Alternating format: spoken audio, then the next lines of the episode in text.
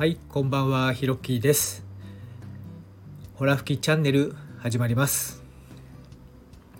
で今日はですね、ちょうど、えー6回目なんですけれども、えー今まで5回やってみてですね、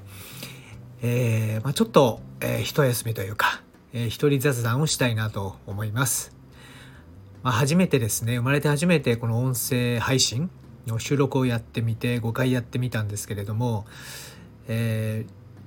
そうですね再生回数ですかやっぱり一人でもいるとめちゃめちゃ嬉しいですよね。もう期待値をですね相当今回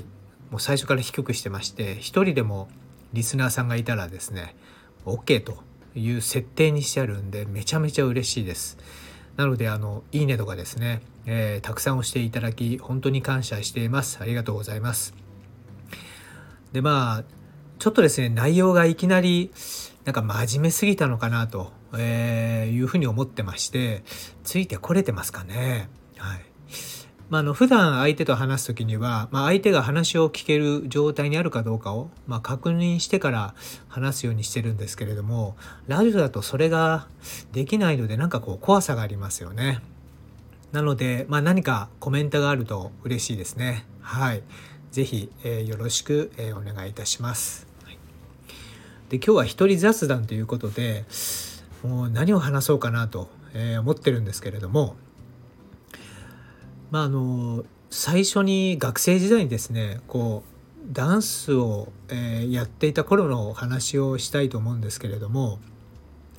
ちょうど行ったのがですねまだ20世紀ですよね1995年とかですねもう今から28年28年前か。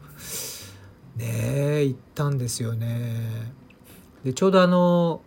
まあ大学でですねそのダンス愛好会っていうのがありましてでそこに入ったんですけれどもちょうどあの僕が大学受験を、した頃にですね、えー北野武の「元気が出るテレビ」っていうのがありましてその中の一つの企画にダンス甲子園という企画があってですねまあのこえーダンスの上手い高校生が、えーまあダンスをですねいろいろ繰り広げていってまああのなんでしょうねもう全国からですねまあいろんなすごいかっこいいダンサーが集まったわけですよ。まあ、LL ブラザーズとかですねインペリアルですとかね、まあ、当時あの見てた人もいるんじゃないかなと思うんですけどでその影響を受けてですね大学入ったらなんか自然とダンスに興味があってやるようになりました。はい、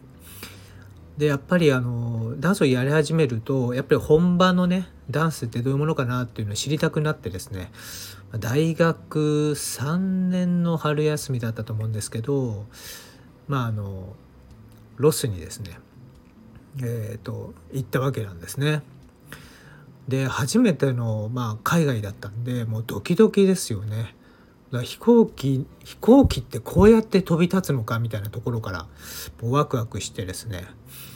で大体約14時間ですかこんなにアメリカって遠いのって思ってですねで着いたんですけれども一番最初にやったことがですね、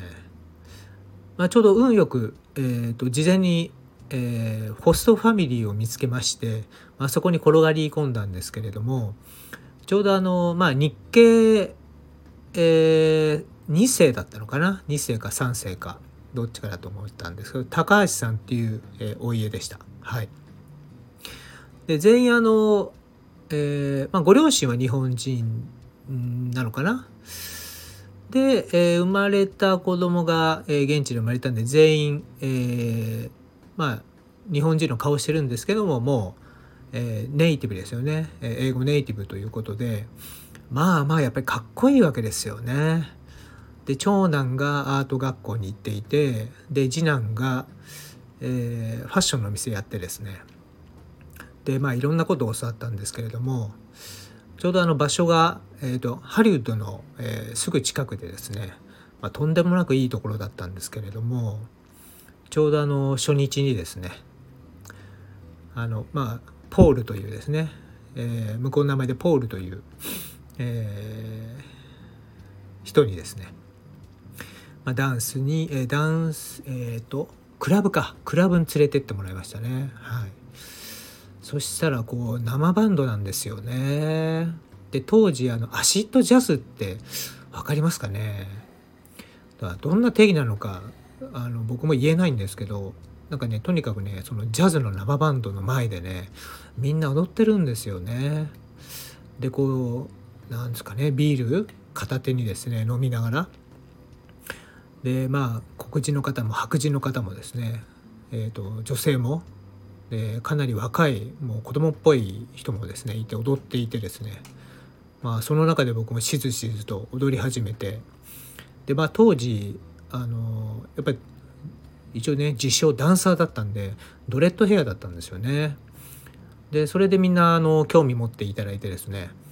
まあ、あのいろいろなダンスの、まあ、ステップを、えー、教えてもらったりですね。そこでみんなで、え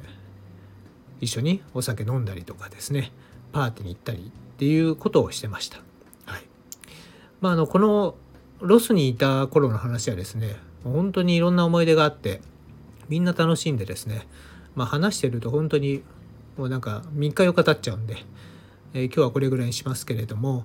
まあ、あの5回、えー、続けられてきてですね、えー、まあ、よかったなと。でとりあえずリスナーが、えー、1人以上いるっていうのがなんか自分にとっては救われます。本当に聞いていただいてありがとうございます。で明日からですね、えー、あ明日か明日は6回目の予定なんですけれども